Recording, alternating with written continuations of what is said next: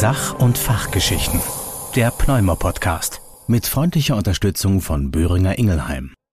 Liebe Kolleginnen, liebe Kollegen, herzlich willkommen zu den pneumologischen Sach- und Fachgeschichten. Mein Name ist Justus Deseo, ich bin niedergelassener Internist und Lungenfacharzt in Köln und heute ist bei mir Professor Marek Lomatsch. Er ist Internist, Pneumologe, Allergologe, Oberarzt am Universitätsklinikum Rostock, der dortigen pneumologischen Klinik, sehr versiert in der Didaktik und, das kann man aktuell auch sagen, federführender Autor der neuen dieses Jahr publizierten Facharztleitlinie zur Therapie und zum Management des Asthma bronchialis. Herzlich willkommen, Marek. Ja, hallo. Das, worum es bei uns beiden heute geht, ist die Differenzierung zwischen Asthma und COPD. Und das ist was, was mich im Praxisalltag jeden Tag beschäftigt. Nicht nur, weil ich natürlich selber differenzieren muss, sondern weil ich auch oft genug erlebe, dass das offensichtlich im Vorfeld auch nicht so gelungen ist. Und deswegen habe ich dich tatsächlich eingeladen, weil du in deinen Vorträgen genau dieses Thema auch mit den Tools, die man in der Praxis hat,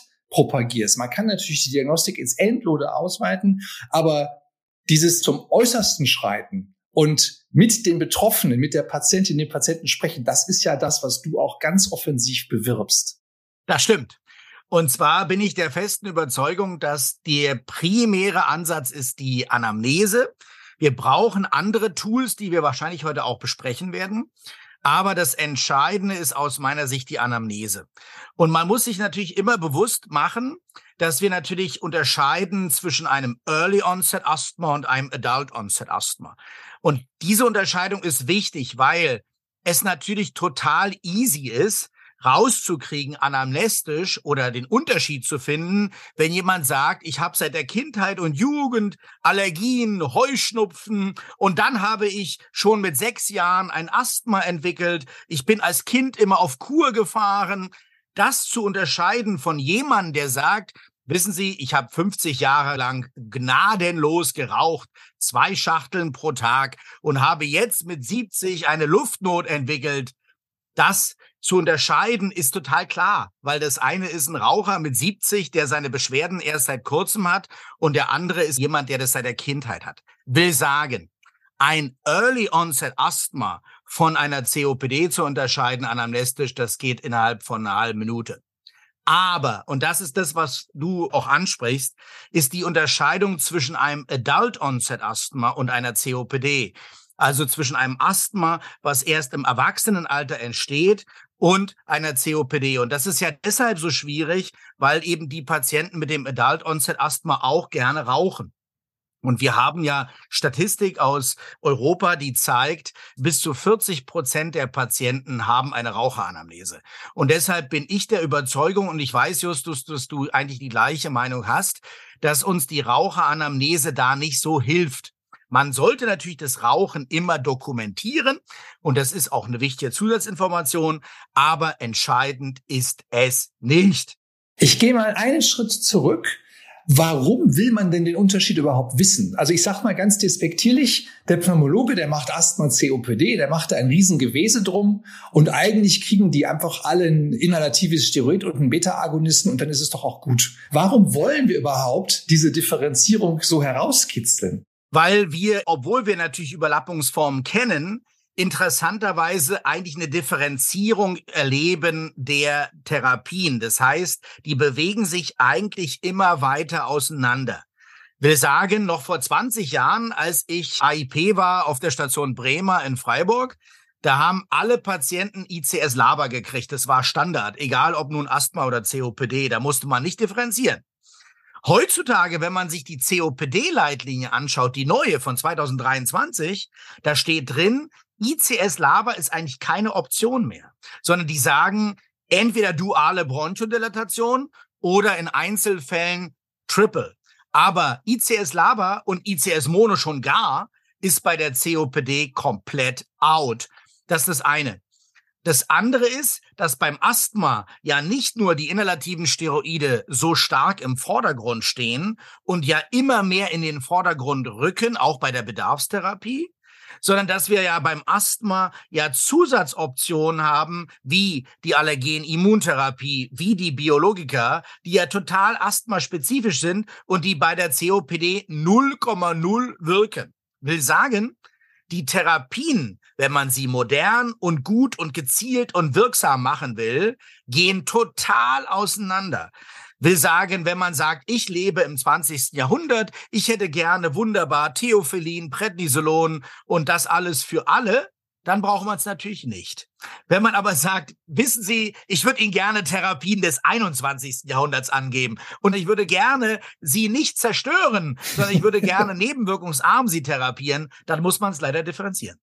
Das, was du zum Rauchen gesagt hast, zu der Raucheranamnese, die einen auch in die Irre führen kann, das habe ich tatsächlich letztens erst erlebt. Da war eine Patientin bei mir, 64 Jahre alt, war schon viermal im Krankenhaus, zweimal in der Reha mit COPD Schweregrad 2. Und nun kam sie zu mir, ich kannte sie vorher nicht. Und ich sage noch nicht, was mich auf die richtige Spur gebracht hat, denn das wollen wir eigentlich gleich schön erarbeiten. Aber die rauchte halt. Und dann habe ich sie gefragt, ja, wie ist denn das bei Ihnen mit dem Rauchen? Wie sieht's denn da gerade aus? Und ich versuche das immer so zu formulieren, dass wenn ich vielleicht mal vergessen habe, dass jemand schon nicht mehr raucht, er nicht denkt, ach, hat er das vergessen? Und deswegen frage ich immer, wie sieht's denn aktuell aus mit dem Rauchen? Und dann sagt sie, ja, ich rauche. Sag ich, wie viel rauchen Sie denn? Ja, also zu Hause rauche ich nicht. Mein Mann mag das gar nicht. Sag ich, also Sie rauchen praktisch nur draußen auf der Straße. Herr Doktor, ich gehe doch nicht mit einer Zigarette auf die Straße. Sag ich, ja, wann, wann rauchen Sie denn? Ja, also ich habe eine Freundin aus Schulzeiten. Und wenn wir beide uns treffen auf einen Kaffee, dann rauche ich durchaus schon mal meine zwei Zigaretten. Sag ich, und wie oft treffen Sie die? Ja, also wir treffen uns zwei, dreimal im Jahr. Das heißt, diese Frau raucht sechs Zigaretten im Jahr, ist aber 64 Jahre alt, kommt ins Krankenhaus, sagt offensiv, ich rauche. Das war bei ihr aus der Haltung heraus, ich will hier nichts verschweigen und wird dann sofort abgestempelt als COPD. Da bist du genau an diesem Thema Raucheranamnese und dann hat man Scheuklappen auf und was soll es denn sonst sein? Und die ist 64 Jahre alt. Ja, dann wird's wohl COPD sein. Also da gebe ich dir völlig recht, dass diese Beurteilung, ob man denn nun raucht oder nicht, ist total unterschiedlich. Ich hatte letztens mal jemanden, der hat auch angekreuzt, ich habe geraucht. Da habe ich gesagt, wann haben Sie denn geraucht? Na, wissen Sie, in der Studentenzeit, da habe ich mal eine Zigarette probiert. Dann hat er aber angekreuzt, ich habe geraucht. Das waren nicht mal ein Packier, das waren vielleicht 0,01 Packiers, aber er hat das trotzdem angekreuzt. Andere Leute kreuzen das nicht an und sagen, ja, ich habe meiner Studentenzeit zehn Jahre geraucht, war aber nicht so relevant. Das heißt, die erwähnen das wieder nicht. Das heißt, du hast völlig recht. Dieses Berichten ist total unterschiedlich. Das ist das eine Phänomen, dass die zu wenig berichten. Und das andere ist, dass aber einige Patienten wirklich komischerweise über 20 Jahre Kampfraucher waren und trotzdem es nicht geschafft haben, eine COPD zu entwickeln, aber dann plötzlich ein Asthma kriegen. Jetzt erzähle ich dir mal von dieser Patientin. Die hat mir erzählt, das Ganze hat angefangen im Oktober 2018. Da hatte ich einen Atemwegsinfekt und seitdem habe ich Beschwerden mit der Lunge. Vorher war das eigentlich gut. Da habe ich noch nie Probleme mit gehabt. Dann sagte sie, Nachts ist es am schlimmsten. Sie sitzt auf der Bettkante und kriegt keine Luft und muss die ganze Zeit husten. Und sie sagte, im Krankenhaus kriege ich Cortisontabletten. Ich fühle mich dann wie neu geboren, wenn ich Cortison kriege. Und jetzt kommst du. Also du berichtest gerade die klassische Anamnese eines Adult Onset Intrinsic Asthma. Und es ist ja auch so, dass dieses Wording, was du gerade sagst, die sagen ja relativ ähnliche Sachen, wie zum Beispiel, ich hatte eine verschleppte Grippe oder ich habe irgendwas verschleppt. Das ist immer die gleiche Geschichte. Und du hast jetzt im Prinzip schon drei von den sogenannten 4a nach Lommatsch schon berichtet. Und deshalb würde ich jetzt einmal berichten, wenn du erlaubst. Ja, sollte die Steilvorlage sein. Ich bestätige ja im Prinzip nur deine Anamnese. Ich habe ja entwickelt die sogenannten 4a nach Lommatsch in einer gewissen Hybris. Aber ich glaube, man muss sich das irgendwie merken. So, die 4a. Erstes A heißt abrupter Beginn. Das heißt, der Patient kann das Jahr, den Monat, manchmal sogar den Tag benennen. Das ist das erste A, also abrupt. Beim Adult Onset Asthma. Wir sprechen ja die ganze Zeit vom Adult Onset Asthma. Das Early Onset Asthma ist eine separate Geschichte. Wir halten fest, die Dame sagt, das ist im Oktober 2018 losgegangen. Also die kriegt da ganz eindeutig einen Haken bei Asthma. Die kriegt ein erstes A klare Haken, denn ein COPD-Patient, was würde der sagen? Ich weiß nicht genau, wann das losging. Das war, glaube ich, in den 90er Jahren. Bin mir aber nicht sicher. Und wenn der dann nicht dement ist, sondern eigentlich total klar strukturiert ist, er kann es aber nicht genau sagen, in welchem Jahr, er sagt, es hat so schleichend zugenommen, dann würde er einen Haken kriegen bei COPD. Aber die Frau hat nicht schleichend. Sie hat auch nicht keine Ahnung von dem Datum, sondern sie weiß es sehr genau. Was ich auch frage, ist, seit wann haben Sie das? Seit einem Jahr, seit fünf Jahren, seit zehn Jahren? Da sagen Sie, nee, nee, zehn Jahre habe ich das nicht. Aber näher geht's nicht, ne? Und das ganz klar, ne? Unscharf zu eruierender Beginn. Genau, dann kommt das zweite A.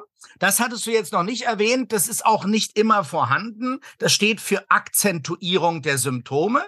Das heißt, normalerweise der COPD-Patient sagt uns, wissen Sie, ich habe immer Luftnot bei Belastung. Wenn ich zum Rewe gehe, zum Lidl, Immer Luft und bei Belastung. An jeder Treppe Luft und bei Belastung. Es ist die ganze Zeit so, seit Jahren, immer das Gleiche. Und man schläft bei der Anamnese ja förmlich ein, weil es immer das Gleiche ist. Dann ist es COPD. Dagegen das zweite A steht für Akzentuierung beim Asthma. Das heißt, der Patient berichtet typischerweise noch, dass es zu bestimmten Zeiten akzentuiert ist. Und das muss natürlich beim Adult Onset Asthma nicht unbedingt irgendeine Pollenflugzeit sein, sondern typischerweise sagen sie, ja, wissen Sie, im Winter. Oder wenn irgendwie diese feucht-neblige Luft kommt. Oder wenn ich wieder meine Schwiegermutter besuche, dann geht's los. Oder bei Rossmann an der siebten Theke, da weiß ich, da kriege ich Luftnot. Das heißt, wenn die Patienten so situativ individuell Akzentuierungen berichten, dann ist es sehr, sehr, sehr suggestiv. Könnte man das auch mit einem anderen A, mit Auslöser beschreiben? Die haben das Gefühl, es gibt Auslöser für diese Symptomatik. Ich glaube, das ist auch gut. Man könnte das vielleicht sogar ändern in Auslöser und nicht Akzentuierung. Ich hatte letztes Mal eine Patientin, das fand ich total beeindruckend, die sagte, wissen Sie, also feuchtnebliges Wetter geht gar nicht. Und ich sag Ihnen, ich liege nachts im Bett. Ich brauche gar nicht aus dem Fenster gucken. Ich kann Ihnen sagen, welches Wetter ist.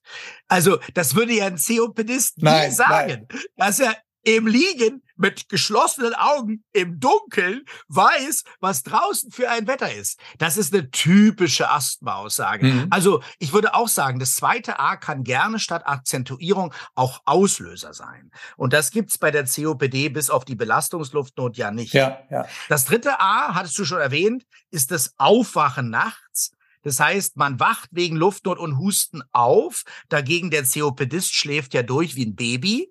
Wichtig ist aber, dass man das unterscheidet von diesem Aufstehen, weil die Patienten ständig zur Toilette müssen wegen Blasenschwäche. Da gehen die ja nachts auch aus dem Bett raus, aber die wachen ja nicht wegen Luftnot auf. Das ist ja die sogenannte Kloluftnot. Das heißt, die stehen auf und kriegen vielleicht Luftnot bei Belastung auf dem Weg zum Klo. Die sind aber nicht aufgewacht wegen der Luftnot. Deshalb muss man das differenzieren. Sind sie denn nachts aufgewacht wegen Husten und Luftnot? Und das ist das dritte A. Da würde ich auch gelten lassen, Geräusche beim Atmen, enge Gefühle in der Brust, also irgendwelche Atemwegssymptome, die mich wach werden lassen, ne? die nicht da sind, weil ich jetzt gerade aufstehe und mich bewege, sondern ich liege im Bett und merke, die sind jetzt da und ich bin vielleicht deswegen wach geworden. Genau, und was auch in Ausnahmefällen gilt, da hatte ich letztes Mal eine Patientin, die ist mit einer Frau verheiratet. Wir haben ja natürlich die bunte Mischung, logischerweise. Und sie sagte, also ich schlafe eigentlich ganz gut, aber meine Frau Achtung, du musst den zerebralen Link machen. Mhm. Meine Frau sagt, das pfeift aber nachts richtig. Ja.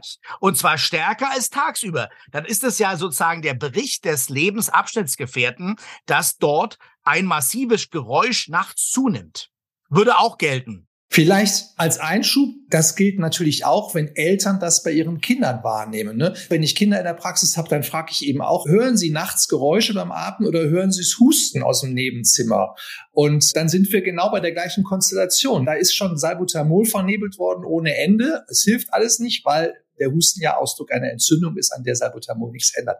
Also das heißt, dieses Aufwachen in der Nacht, das dritte A, ist ein pathognomonischer Hinweis auf Asthma. Absolut. Und es ist so stark. Ich finde es ja bis heute immer total beeindruckend, dass diese schwerkranken COPD-Patienten, wo du denkst, der muss doch nachts Probleme haben, dass dieser schwerkranke Patient durchschläft. Also das ist total beeindruckend und für mich immer noch jeden Tag überraschend.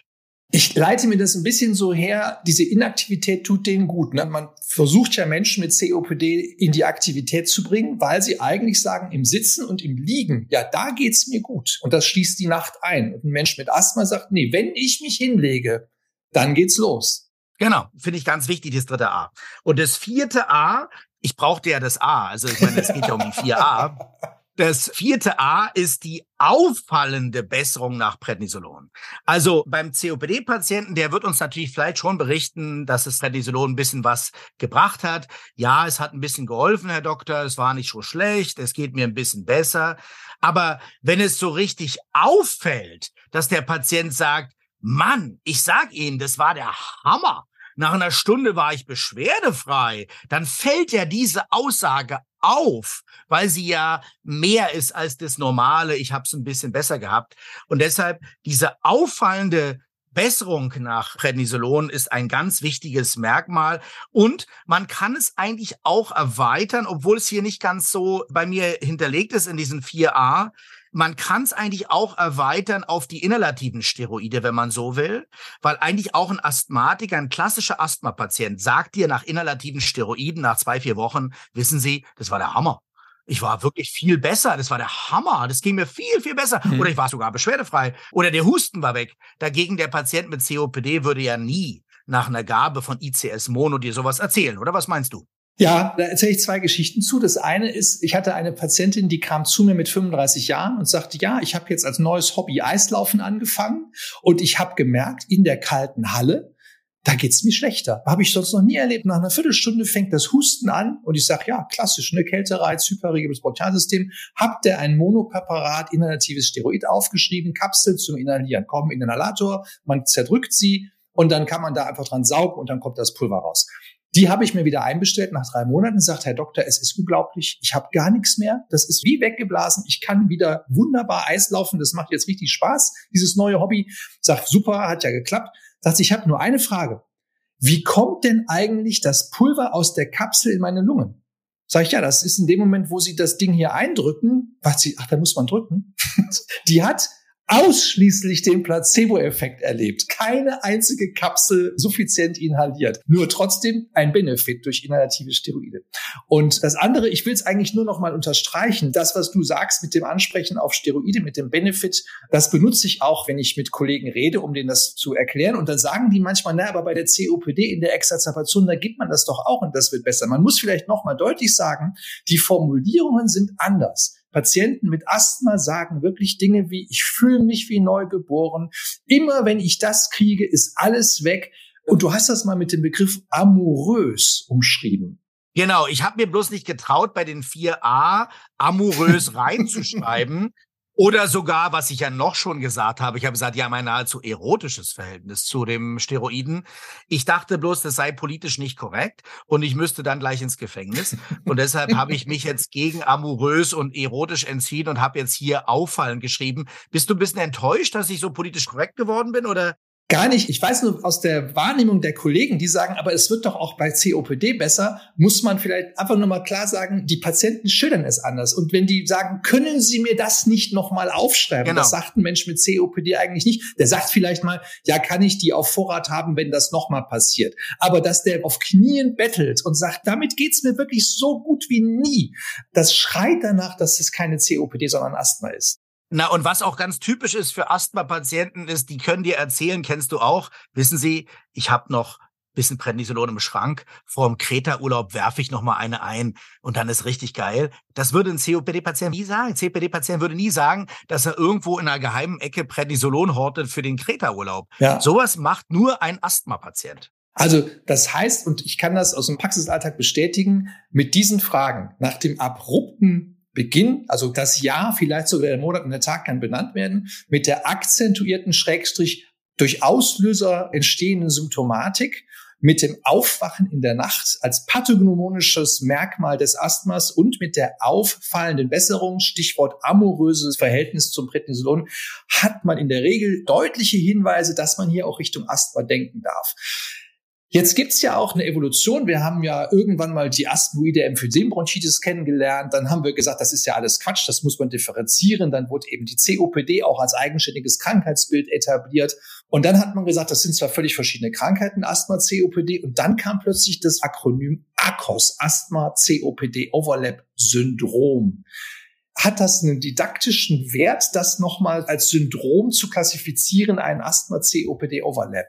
Also es hat natürlich einen praktischen Hintergrund, weil wir in der Praxis natürlich durchaus ein Nebeneinander erleben.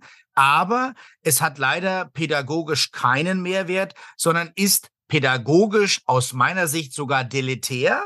Und das war der Grund. Beide internationalen Leitlinien, die Gina und die Gold, haben dieses Konzept wieder abgewählt. Und sie haben es nicht abgewählt, weil sie behaupten, das gäbe es nicht, dass Patienten beide Erkrankungen haben, sondern sie haben es deshalb abgewählt, weil derart viel Schindluder mitgetrieben wurde und es hat so viel an Durcheinander geschaffen, dass es pädagogisch vollkommen nach hinten gegangen ist. Weil zum Beispiel Leute dann einfach Paper publiziert haben, wo sie gesagt haben, ich habe hier Patienten mit Asthma, die haben geraucht und dann ist es Overlap. Und das ist völliger Schwachsinn, weil dieses Rauchen heißt doch lange nicht, dass daraus ein COPD-Patienten wurde und es das heißt doch lange nicht, dass es ein Overlap ist. Das heißt, es wurde so viel an unterschiedlichen Dingen gemacht, dass es nach hinten losging. Und deswegen hat man das wieder getötet, diesen Begriff, und aus meiner Sicht zu Recht getötet. Und wir kommen aber dahin, dass wir klarer definieren, bei welchen Patienten, aus meiner Sicht ist es die Minderheit, aber bei welchen Patienten wir ein Nebeneinander von beiden Erkrankungen haben, wo wir beide Erkrankungen klar an bestimmten Merkmalen definieren können. Aber wir gehen davon weg, das als Overlap zu bezeichnen, weil man eher sagt, Wissen Sie, Sie haben einfach Bluthochdruck und Diabetes. So. Und Sie haben nicht ein Overlap zwischen Hypertonus und Diabetes, weil es uns eben den Blick nicht verschärft, sondern vernebelt. Das ist so ein bisschen auch kardiologisch gesehen. Du hast eine koronare Herzkrankheit und eine hypertensive Herzkrankheit. Beide kriegen einen ACE-Hämmer und vielleicht einen Beta-Blocker. Na, dann ist es doch das Gleiche. Dann ist es doch ein Hypertonie-Koronarsyndrom. Ne? Ich habe auch einen Patienten in Erinnerung, der ist Opfer dieser Epoche geworden. Der ist 62 Jahre alt, ins Krankenhaus gekommen. FEV1, also der Atemstoß, massiv reduziert auf 47 Prozent. Dann hat der Cortison gekriegt, Prednisolon. FEV1 ist hochgegangen auf 83 Prozent innerhalb von drei Tagen unter dem Cortisonstoß. Der hat halt mal geraucht, also das ist jetzt inzwischen 20 Jahre her, aber hat halt mal geraucht. Und dann wurde gesagt, okay, wir machen einen Bronchodilatationstest. Und da ist er von 83 Prozent auf 86 Prozent hochgegangen. Und haben die Kollegen gesagt, tja, das ist ja mal eindeutig irreversibel. Damit hat der ja offensichtlich auch eine COPD. Und dann haben sie den Mann damit konfrontiert und er sagt, Herr Doktor, jetzt mal ganz ehrlich, habe ich COPD? Ich habe doch seit der Kindheit das Asthma. Ich rauche jetzt schon seit 20 Jahren nicht mehr. Aber die haben gesagt, das kann man in der Lungenfunktion sehen, weil die irreversibel ist. Also das bedeutet, ich habe einen Anstieg des FLV1 von 47 auf 83 Prozent unter Cortison. Und dann wurde gesagt, na ja, und jetzt gucken wir mal nach, wie reversibel ist denn das noch? Und es war es nicht. Großer Käse, ne? Absolut großer Käse. Und du sprichst ja noch ein zweites Thema an, was ganz wichtig ist, ist die Frage der Reversibilitätstestungen. Denn was wir ja sehen oft, ist Patienten mit Asthma, die unter einer Salbutamol-Therapie eigentlich fast gar nicht reversibel sind und trotzdem ein Asthma haben, weil sie eine sogenannte inflammatorische Reversibilität haben. Und diese inflammatorische Reversibilität beim Asthma auf Steroide heißt doch lange nicht, dass die Lungenfunktion sich komplett normalisieren muss, sondern sie bessert sich halt erheblich. Und das, was du ja beschreibst, ist ein erheblicher Anstieg, aber sie muss sich nicht zwingend normalisieren. Also wir müssen auch da zu einer viel differenzierteren Betrachtung, weil die Leute sind absolut schwarz-weiß erzogen worden. Die denken, Asthma ist immer voll reversibel und am besten mit einem Hub Salbutamol. Und alles, was das nicht ist, ist dann gleich COPD. Und wir wissen, beim Asthma haben wir viele Schattierungen der Reversibilität. Und das eben ist nicht das alleinige Kriterium, sondern es ist immer nur in Zusammenschau mit der Anamnese zu betrachten und möglichst auch Biomarkern. Und bei diesem Mann war es auch irgendwo ein Problem, wenn der schon ein FEV1 von 83 Prozent hat, wohin soll der denn nach Salbutamol? Ne? Da gibt's ja auch einen sogenannten Ceiling-Effekt. Irgendwann ist auch Schluss mit Atemwegserweiterung. Und es ist ja am Ende so, diese Begriffe, Asthenoide Emphysembronchitis, ARCOS, was wir verlassen haben, oder Mischform, was auch noch kommt, verwässern ja im Grunde nur den Blick. Wenn man sich klar macht, ich habe da zwei verschiedene Krankheiten und es soll möglich sein, dass derselbe Mensch beide hat. Der hat ein Asthma und der hat eine COPD. das macht es mir eigentlich einfacher, wenn ich das so klar trenne und sage, ich erlaube im selben Körper zwei gleichzeitig existierende Krankheiten in den Atemwegen, dann habe ich auch ein klareres Therapiekonzept. Denn ich kann dann sehr wohl bei einer COPD, wenn ich sage, aber der hat ganz klar auch Hinweise auf ein Asthma, ein Biologikum einsetzen, weil ich sage, da behandle ich das Asthma mit. Und es gibt nicht wenig Patienten, bei denen man da deutliche Besserungen sieht und zugeben muss, die COPD stand wahrscheinlich nie wirklich im Vordergrund. Das war einfach ein schweres Asthma mit einer lange bestehenden Obstruktion und die wurde nie dem Asthma zugeordnet, weil man so unscharf gesagt hat, ja, ist eine Mischform. Ne? Also da kann ich dir Beispielpatienten genau bestätigen bei uns in der Klinik.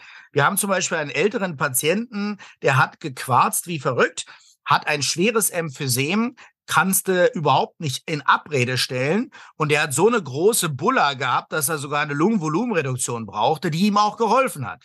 Gleichzeitig hat er aber ein klassisches Adult Onset Eosinophilic Asthma, exacerbiert alle zwei Monate, hat Eosinophile von 2500 und ein Pheno von 80 und sagt dir, in dem Moment, wo er Predni kriegt, ist er erstmal beschwerdefrei und nach drei, vier Wochen geht's wieder los. Der Patient, der wird Lungenvolumen reduziert und kriegt andererseits ein Anti-L5-Biologikum und darunter läuft der super. Aber hätten wir den als Arkos oder Arco bezeichnet und hätten gesagt, na ja, geh du mal in diese Mischtonne, inhalier mal dein Triple und mehr können wir nicht machen, dann würden wir ja mit der Triple alleine ihm überhaupt nicht geholfen haben, sondern wir haben seziert in zwei Probleme und sind die beiden Probleme separat angegangen und damit haben wir Probleme gelöst. Der Vergleich mit den Kardiologen finde ich wichtig, weil ist genauso, wenn du sagst, ich habe eine koronare Herzkrankheit und ich habe andererseits eine Rhythmusstörung, zum Beispiel hm, paroxysmales Vorflimmern. Dann kann ich ja einerseits abladieren und andererseits kann ich ihn stenten. Aber niemand sagt, ich mache eine Stento-Ablationo, äh, Gesamto, irgendwas, sondern da sezieren die Kardiologen ja auch und sagen, ich gehe das eine Problem an und ich gehe das andere und er hat sowohl ein paroxysmales Vorflimmern als auch eine KK. Das ist ja total logisch dort. Bloß bei uns wird diskutiert. Ich glaube, wir müssen in die Köpfe reinkriegen, dass es einige, ist natürlich nicht die Mehrheit, aber dass es einige Patienten gibt, die einfach lupenrein beides haben. Ja, ich stimme dir komplett zu. Menschen mit COPD, die mir jetzt im Frühjahr erzählen, sie wachen auf mit Husten, da stelle ich exakt die Fragen, die wir jetzt schon besprochen haben. Und dann kriegen die auch die Diagnose Asthma zusätzlich zur COPD und es erweitert mein therapeutisches Spektrum erheblich. Und die Hinweise sind so klar, dass man das wirklich anhand der Anamnese sagen kann. Wenn wir die Anamnese trotzdem mal verlassen, es gibt ja noch Untersuchungsmethoden, die man auch durchführen kann. Was wären so im Alltag denn noch die Dinge, die man macht? Nicht nur um zu trennen, sondern vielleicht auch um zu sagen, ich kriege eben raus, der hat beides. Was macht man da noch an Diagnostik? Also ich würde mir natürlich aus Sicht meines akademischen Elfenbeinturms immer wünschen, dass man zwei Biomarker macht. Und zwar einerseits, dass man ein Differentialblutbild macht und nach den Bluteosinophilen schaut. Das Differentialblutbild ist ja nicht wirklich teuer. Ich glaube, das kostet einen Euro oder anderthalb Euro oder zwei, da kennst du dich besser aus. Aber teuer ist es nicht, oder? Also ich mache das ziemlich regelmäßig Tatsächlich nicht bei jedem, das gebe ich auch zu. Klassisch ist für mich immer, die Eosinophilen zu bestimmen, wenn bei Menschen, die bei mir als Asthma laufen, das ICS-Laber nicht so greift, wie es soll, dann will ich die Eosinophilzahl wissen, weil ich einfach wissen will, wohin geht die Reise? Ne? Ist das relevant, da noch weiter zu denken? Und bei COPD wäre es für mich der Parameter, wenn ich sage, vielleicht ist das jemand, der ohne ICS auskommt, der eben vielleicht mit einer inhalativen Steroidtherapie schon zu mir kam. Und wenn die unter 100 sind, sage ich, komm, das kannst du wirklich rauslassen. Das wird wahrscheinlich gar nichts ändern, wenn man auf das Cortison verzichtet. Genau, also die Eosinophilen, stimme ich dir zu, ist total wichtig, ist nicht teuer. Und wir gucken uns ja heutzutage nicht die Prozentzahl an, sondern die Zellzahl pro Mikroliter, was man sich ja auch vom Labor ausdrucken lassen kann. Und wir sagen, unter 150 Eosinophile pro Mikroliter ist ein Normalwert über 300 ist erhöht. Und wenn man über 500, über 600 geht, ist man definitiv deutlich erhöht. Und über 1500 sprechen wir ja von Hypereosinophilie. Also die Eosinophilen sind ein ganz wichtiger Punkt. Und wir sagen, jemand, der immer mit den EOS unter 100 ist, zum Beispiel bei 50, 60, da ist ein Asthma schon relativ unwahrscheinlich, obwohl es eben nur ein zusätzlicher Parameter ist. Der zweite wichtige Parameter für mich ist schon, obwohl es in Deutschland eine Igel-Leistung ist, das exhalierte NO, also das FeNO. Das brauchen wir natürlich bei weitem nicht bei allen Patienten. Aber gerade bei den Patienten, wo du und ich ja sagen, in einer Grauzone zwischen Asthma und COPD brauchen wir noch weitere Hinweise. Und da ist das FENO sehr wichtig und hilfreich. Wir wissen ja, unter 25 ppb ist ein Normalwert über 25 ist erhöht und wichtig ist vor allen Dingen über 50 ist deutlich erhöht. Und meine Erfahrung ist die, wo wir Patienten haben, die geraucht haben, sind 70 Jahre alt, du bist dir nicht ganz sicher, die vier A's sind vielleicht nur drei A's erfüllt, ein A fehlt vielleicht. Und dann machst du dir ein Pheno und dann hat er einen Wert von 150. Und dann sagst du, hör zu, da fehlt zwar das vierte A nach Lomatsch, aber das Pheno ist 150. Das ist 30 Kilometer entfernt von der COPD. Und dann ist das der letzte Nagel, der sagt, das ist ein Asthma. Also das Pheno, finde ich, muss man nicht bei jedem machen. Aber es ist in Einzelfällen, finde ich, extrem wertvoll. Um den Wert kurz einzuordnen, die Leute atmen in ein Gerät und in der Atemluft wird Stickstoffmonoxid gemessen, NO, also Fraktion des exhalierten NO, Pheno. Und dieses Gas entsteht im Körper, wenn ein bestimmter Entzündungsmediator synthetisiert wird, der als Lockmittel für die Eosinophilen dient. Also die kommen, weil dieses Interleukin synthetisiert wird. Und man kann also im Prinzip rückschließen, wenn dieser Wert hoch ist, werden relativ viele Eosinophile in den Atemwegen gerade aktiv sein. Und das ist vielleicht sogar noch ein Unterschied zu den Blutwerten, wo man sagt, es muss nicht immer korrelieren, aber das Pheno zeigt mir den Zustand in den Atemwegen. Und dann kann ich sagen, wenn der hoch ist, wie du sagst, ziemlich klarer Hinweis auf ein Asthma. Genau, also das ist im Prinzip ein gutes Korrelat für eine asthmatische Entzündung der Atemwege. Und ich finde es immer wieder beeindruckend, wie reproduzierbar dieser Wert ist. Ich mache mir immer den Spaß auf Kongressen, wenn dann verschiedene Pheno-Geräte dort irgendwie zur Auswahl stehen und man das so probiert, dann messe ich meinen Pheno-Wert drei oder vier oder fünfmal und dann ist er einmal, also ich habe ja kein Asthma, bei mir ist dann einmal der Wert 14, dann ist er 13, dann ist er mal wieder 12, dann ist er 14.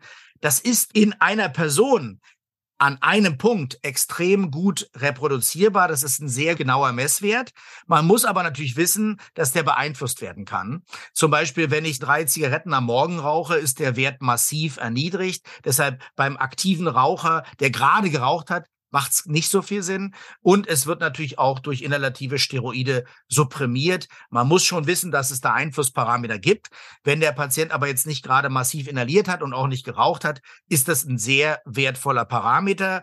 Und natürlich ist es eine Igelleistung, da wird immer kritisiert. Aber ich weiß nicht, wie das du aus der Praxis siehst. Ich finde, in Einzelfällen ist das vertretbar.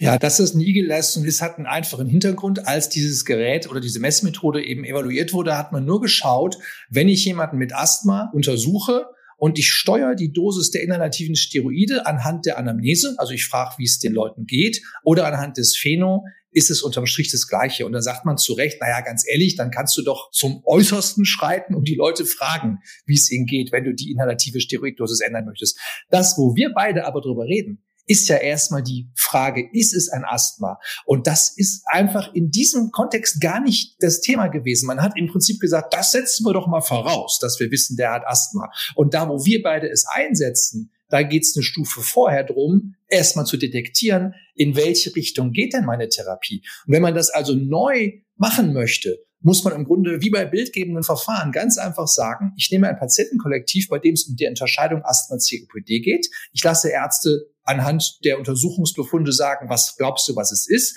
Dann mache ich ein Pheno und dann schaue ich mir an, in wie viel Prozent der Fälle ändert sich jetzt meine Diagnose. Und wenn ich feststelle, das ist signifikant, dann hat das definitiv auch seinen Stellenwert im gesetzlichen Kassensystem. So wird es bei bildgebenden Verfahren auch gemacht. Das ist nur noch nie getan worden. Also natürlich, wenn ich ein Biologikum geben möchte, dann wird es nämlich bezahlt. Das ist eine Kassenleistung, wenn man die Entscheidung treffen möchte, welcher Wirkstoff ist geeignet. Und da es ja bei Privatpatienten ganz normal abgerechnet werden kann, habe ich ja auch ein paar gut für meine Kassenpatienten, bei denen ich die Neugier habe und sage, ich will es jetzt wissen, dann mache ich das auch, ohne es als Igelleistung zu berechnen. Was ich noch sagen will, du hast ja am Anfang schon erwähnt, die fachärztliche Leitlinie, da haben wir ja als neuen Moment drin in der Diagnostik von Asthma, dass eben das Pheno auch eine Rolle spielt. Das heißt, das ist ein zusätzlicher Baustein in der Diagnostik, Wenn ich mir nicht ganz sicher bin, dann soll ich Pheno einsetzen und je höher der Wert, desto suggestiver ist Asthma. Und das finde ich ganz wichtig in der neuen Leitlinie, dass wir eben darauf abheben, wir brauchen eine Anamnese, wir brauchen die Lungenfunktion plus minus Reversibilität, Hyperreabilität und wir brauchen die Biomarker, wie du schon sagst, auch zur Feststellung der Diagnose ganz am Anfang. Und deswegen ist das schon auch ein neuer Schritt in der neuen Leitlinie. Ich will noch einen Aspekt der Diagnostik rausgreifen, weil ich den im Praxisalltag auch als wenig hilfreich erlebe. Das ist nämlich das konventionelle Röntgenbild, in dem dann steht Emphysem-Aspekt oder Emphysem. Und dann kommen Leute zu mir und sagen, ja, ich habe ein Emphysem. Und dann sagen wir mal, die Anamnese, um das kurz zu machen, spricht hundertprozentig für Asthma. Aber der Radiologe hat geschrieben Emphysem. Und das hat er gemacht, weil er Zeichen einer Überblähung gesehen hat. Und die gibt's natürlich beim Emphysem, die gibt es aber auch bei Menschen mit Asthma. Und das sollte man nochmal betonen, dass das Röntgenbild keineswegs geeignet ist, um ein Emphysem zu detektieren, sondern es zeigt nur die Überblähung, was Luftnot gut erklärt, was aber noch gar nicht sagt, woher die kommt, nämlich vom Emphysem oder von einem Asthma, bei dem die Atemwege eng sind, Luft geht rein, aber nicht raus und die Leute blasen sich eben genauso auf wie bei einer COPD beim Emphysem.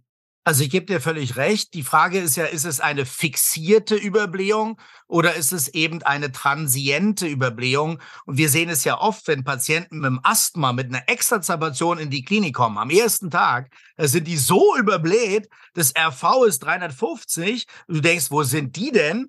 Und drei Tage später, nach dem Prättenstoß, ist alles normalisiert. Die sind halt nur akut überbläht im Rahmen einer akuten Obstruktion. Und dann kann es im Röntgenbild auch überbläht aussehen. Also du hast völlig recht. Man muss klar unterscheiden zwischen einer fixierten Situation oder einer transienten Situation. Aber das kriegt der Radiologe natürlich nicht gebacken. Da muss er dazu lernen. Nicht alle sind dann so blickig. Da muss man sehr vorsichtig sein und du hast völlig recht. Also der Schaden, der durch solche Befunde angerichtet wird, ist erheblich. Die Leute googeln Emphysem und sagen, naja, eigentlich kann ich meinem Leben jetzt auch schneller ein Ende setzen als dieses Sichtum, was mir da offensichtlich bevorsteht. Und im Grunde ist der Rat ja ganz einfach, das, was man sieht, beschreiben, die Zeichen der Überblähung, ohne einen Begriff zu verwenden, der impliziert, man wüsste, woher sie kommt. Also wir hatten wirklich letztens die Situation, eine Freundin meiner Frau rief an, ja, also mein Vater war in der Klinik, da steht im Befund, er hat ein Emphysem ist das jetzt mein Ende? Und er war wirklich der Meinung, dass jetzt mit 70 Jahren ist hier das Ende gekommen. Und dann habe ich gesagt, weißt du, ich rufe erstmal deinen Vater an, habe ihn angerufen und er hat gesagt, er hat ein Asthma seit der Kindheit, er hatte gerade wieder Luftnot, es war mal ein bisschen schlechter. Und dann habe ich mir auch noch das CT kommen lassen, die haben ja auch noch ein CT gefahren. Da war 0,0 an irgendwelchen Emphysem-Veränderungen. Das war einfach nur ein temporärer Zustand in dem Röntgenthorax der hat kein Emphysem. Aber der Patient, wie du schon sagst, die nehmen das total für bare Münze, googeln das und sagen, okay, dann beende ich mal hier das Leben. CT ist ein gutes Stichwort. Ich veranlasse gerne auch mal ein CT, wobei gerne heißt jetzt nicht, dass ich das ganz oft mache, aber ich halte das für eine seriöse Diagnostik. In diesem Kontext will ich unterscheiden zwischen Asthma und COPD, wenn ich nämlich eine reduzierte Diffusion finde. Und das ist ja auch noch ein Lungenfunktionswert, den wir regelhaft erheben. Und wenn die normal ist, die Diffusion bei einer Überblähung, spricht das sehr klar für einen reversiblen Zustand. Und wenn sie eingeschränkt ist, dann riecht das auch nach Lungenemphysem. Und dann gucke ich weiter, dann mache ich das CT unter anderem, weil es auch ein Thema ist in der Tabakentwöhnung, wenn Leute sehen, es lohnt sich sehr, jetzt was zu tun, jetzt rauchfrei zu werden, um zu verhindern, dass das fortschreitet. Manchmal sage ich ja, solange ich ja noch nichts merke, kann ich ja alles so lassen wie bisher. Schlau ist natürlich, das ist der beste Zeitpunkt, rauchfrei zu werden, solange ich noch nicht merke, dass dann ein Schaden eingetreten ist. Aber manchmal ist dann so dieser Hinweis, guck mal, im CT ist das schon zu sehen, sei froh, dass du es noch nicht merkst. Und damit das so bleibt, entscheid dich rauchfrei zu werden. Auch für die Motivation ein ganz entscheidender Punkt. Gebe dir völlig recht. Die Diffusion total hilfreich, normal beim Asthma typischerweise eingeschränkt bei der COPD. Nun haben natürlich nicht-Pneumologen oft keine Diffusionskapazität. Deswegen ist es natürlich so ein bisschen der Luxusmoment, den wir Pneumologen haben. Aber wenn man die Diffusion bekommt, ist sie extrem wichtig. Und das CT, kann ich dir nur recht geben, ist auch für mich in Einzelfällen sehr wichtig Auch zum Beispiel bei Patienten mit Asthma, die auf bestimmte Therapien nicht ansprechen, sage ich mir, da gucke ich nochmal nach. Vielleicht ist da doch eine COPD-Komponente oder ein Emphysem oder eine paraseptales Emphysem oder zum Beispiel eine Bronchiektasie oder was anderes.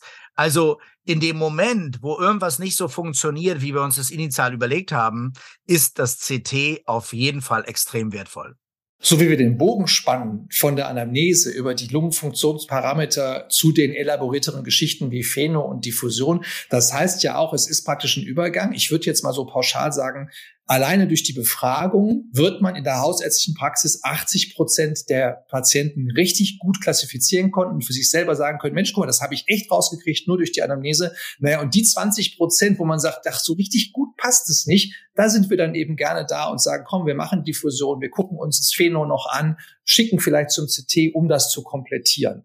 Aber das meiste ist in der Hausarztpraxis wirklich durch die Anamnese gut rauszukriegen. Ja, bin ich komplett deiner Meinung. Ich habe noch eine Frage, wenn du ja der federführende Autor der Leitlinie bist, zur aktuellen GINA-Strategie der Asthma-Behandlung. Denn unterm Strich sagen wir, das alles machen wir, um zu entscheiden, was behandle ich ja eigentlich und wie. Bei GINA gibt's ja die Formoterol-basierte Kombination ICS-Formoterol. Und dann gibt es die Stufe 1 und 2, die ist inzwischen ja zusammengefasst. Das ist das ICS-Formoterol-Therapie im Grunde Beschwerde angepasst. Stufe drei, also die Eskalation, die dritte Stufe ist, wenn jemand das regelmäßig nimmt. Und Stufe vier ist, wenn er es höher dosiert. Ist das ernsthaft eine vierstufige Skala, auf der man immer dasselbe Medikament nimmt und man nimmt halt mal mehr davon, mal weniger davon? Also das ist eben nicht so der Fall. Das willst du ja auch schon suggerieren. Der Punkt ist der, dass das oft kritisiert wird mit dem ICS vor Motorol, weil das ja auch nur bestimmte Firmen betrifft. Und im Grunde genommen ist eigentlich die Aussage dahinter, und das haben wir auch in unserer Leitlinie klar gemacht. Es ist beim Asthma sinnvoll, so früh wie möglich mit einem inhalativen Steroid reinzugehen.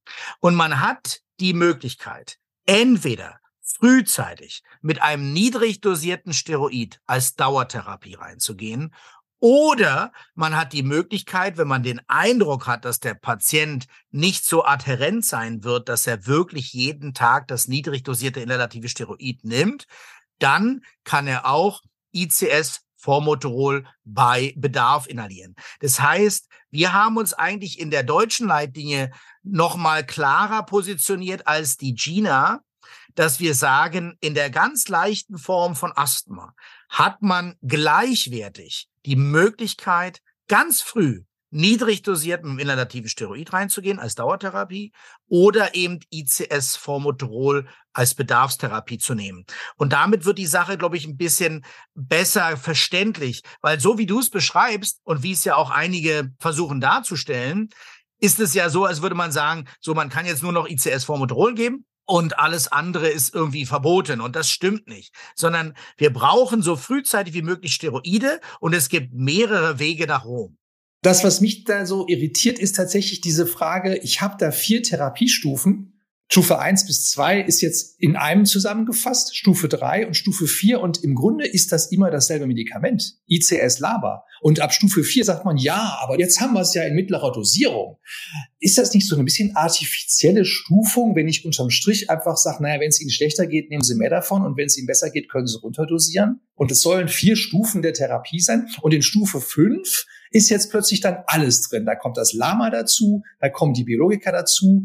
Ich hätte mir durchaus vorstellen können, Stufe 1 ist die Bedarfstherapie, Stufe 2 die Dauertherapie, Stufe 3 ist dann schon noch ein Wirkstoff zusätzlich und Stufe 4 ist zwei Wirkstoffe oder höher dosiert und Stufe 5 sind nur noch Biologika.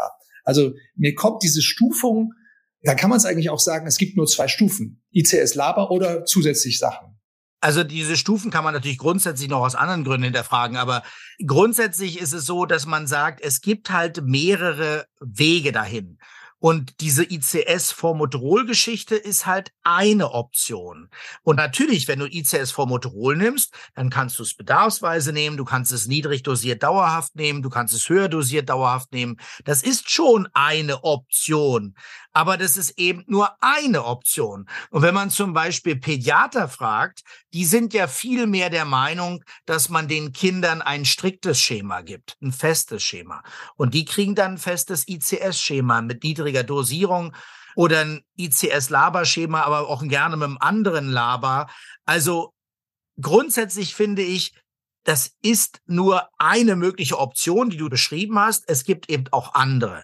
Und deshalb muss man aktuell schon noch in Stufen denken, aber es ist mehr als nur ICS Formoterol. Und ja, aus meiner Sicht, ich finde schon, dass das Stufenschema sinnvoll ist, aktuell. Man sieht es ja auch bei Gina, da sind ja praktisch zwei Handlungsstränge parallel gezeigt und dann hat man im oberen Handlungsstrang, wo ICS Formoterol drin steht, die Stufen vor allem deshalb, um zu sagen, damit man versteht, das entspricht dem, was man in dem anderen Therapiekonzept mit einer regelmäßigen Therapie in Stufe 1, 2, 3 macht. Genau. Ja, das ist für mich nachvollziehbar. Im Grunde genommen ist es eigentlich nur ein Plädoyer für inhalative Steroide so früh wie möglich, egal auf welche Art und Weise. Und das finde ich vernünftig.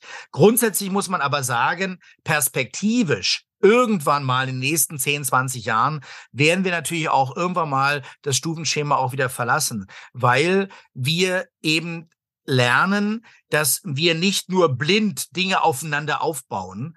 Das ist jetzt nicht heute das Thema, aber beim Asthma werden wir dahin kommen, dass wir in so eine Landschaft gehen und dass wir sagen, der braucht das, der braucht das, aber es muss nicht mehr immer alles nur aufeinander aufbauen. Es kann auch einzelne Elemente geben, die man heute nur in Stufe 5 gibt, aber nicht unbedingt die anderen Elemente mehr braucht. Also ich will nur sagen, dieses strikte Festhalten an Stufen, das wird sich schon aufweichen. Aber zum jetzigen Zeitpunkt ist es noch sinnvoll denn das Problem beim Asthma ist bis heute, dass viel zu viel Salbutamol bei Bedarf mono verschrieben wird. Und davon müssen wir wegkommen. Das machst du schon seit Jahren nicht mehr. Aber andere machen es leider immer noch, dass sie sagen, ach, sie haben ein leichtes Asthma, dann nehmen sie doch mal Salbutamol bei Bedarf und kommen sie in drei Jahren wieder. Und das darf nicht mehr passieren.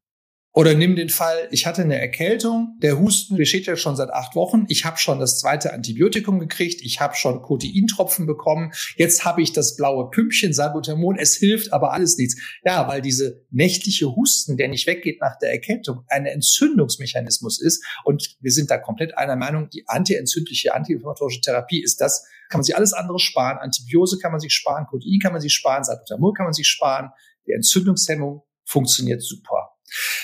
Marek, wir haben, glaube ich, echt einen guten Bogen gespannt. Vor allem auch mit diesem kleinen Exkurs zu Gina haben wir ja nochmal dargestellt, warum es sich lohnt, zwischen Asthma und COPD zu unterscheiden und wie man das eben im Praxisalltag hinbekommt. In diesem Podcast gibt's am Ende ja immer noch eine kleine Rubrik, eine Studie, die nicht ganz alltäglich ist. Und ich habe jetzt eine Studie mitgebracht, die ist von 2011. Die ist also jetzt auch schon selber elf Jahre alt. Die wird bald ein Teenager. Und das ist eine Arbeit mit einer kleinen Patientengruppe. 46 Patienten letztendlich sind untersucht worden. Und das waren Menschen mit Asthma, bei denen das Asthma auch vorher gesichert wurde, durch unter anderem einen Provokations- und Reversibilitätstest, je nachdem, was passte.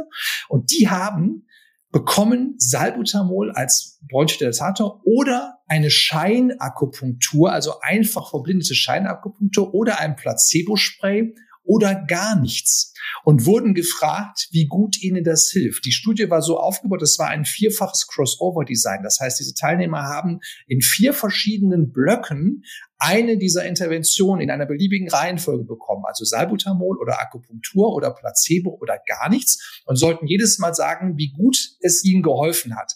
Rausgekommen ist zum einen der Salbutamol-Stoß hat eine dreifach stärkere Bronchodilatation bewirkt als alle drei anderen Verfahren oder Akupunktur oder Placebo. Und umgekehrt, wenn man fragt, wie gut hat Ihnen das denn geholfen, haben die Teilnehmer bei Salbutamol, bei Placebo und bei der Scheinakupunktur den gleichen subjektiven Nutzen erlebt, die gleiche subjektive Besserung. Und nur wenn man gar nichts gemacht hat, hat das auch nicht zu einer Linderung geführt heißt das jetzt, das ist doch alles Einbildung. Toll, dass du diese Studie nochmal bringst, diese berühmte Studie von Mike Wexler aus dem New England Journal. Das heißt, es ist nicht alles nur Einbildung, aber es erinnert mich immer an den Satz unseres Großmeisters der Allergologie, Johannes Ring aus München, der sagte, Herr Lommatsch, ein guter Arzt ist ein Placebo-Effekt plus Medikamentenwirkung. Das macht den guten Arzt aus. Das heißt, hier sieht man einfach, wir mit unseren ärztlichen Maßnahmen haben einen gigantischen Placebo-Effekt Und dann haben wir zusätzlich noch on top einen medikamentösen Effekt. Und wir sollten beides nutzen und sollten natürlich den Placebo-Effekt auch nicht schlecht machen. Und diese Studie ist toll, weil sie wirklich zeigt, wie stark dieser Placebo-Effekt ist. Und ich finde, man sollte es positiv sehen. Wir nehmen den immer gerne mit. Und dann setzen wir noch tolle Medikamente drauf. Ich sehe das wie du, dass das den Unterschied zwischen Arzt und Mediziner ausmacht, dass man nicht einfach nur irgendwelche Therapien anwendet nach einem bestimmten Algorithmus, sondern dass man mit den Menschen zusammen sich entscheidet, solche Dinge zu tun und eben auch durch Empathie zeigt, dass man selber der Überzeugung ist, es ist ein guter Weg, der dann auch deshalb besser wirkt, weil beide sagen, ja, das wollen wir machen. Und den zweiten Aspekt, den ich da auch ganz witzig finde, die schreiben ja selber, die Autoren in Diskussion, die Patienten, die wir da untersucht haben, kannten alle Salbutamol. Die haben alle selber vorher das genommen. Also wir haben gedacht, die müssen doch merken, wie unterschiedlich das wirkt. Der Witz ist, glaube ich, dass dieses sklavische, die Lungenfunktion gibt uns einen guten Hinweis auf das wahre Leben, so nicht stimmt. Also ich kann messen, was ich will. Das, was ein Mensch spürt, spielt sich auf einer ganz anderen Ebene ab. Das kann ich nur unterstützen, dass wir Patienten manchmal haben mit einem lupenreinen Asthma, die haben aber eine Lungenfunktionseinschränkung durch irgendwas haben mal geraucht oder durch frühkindliche Schäden. Und die haben dann zum Beispiel eine FEV1 von 70 Prozent.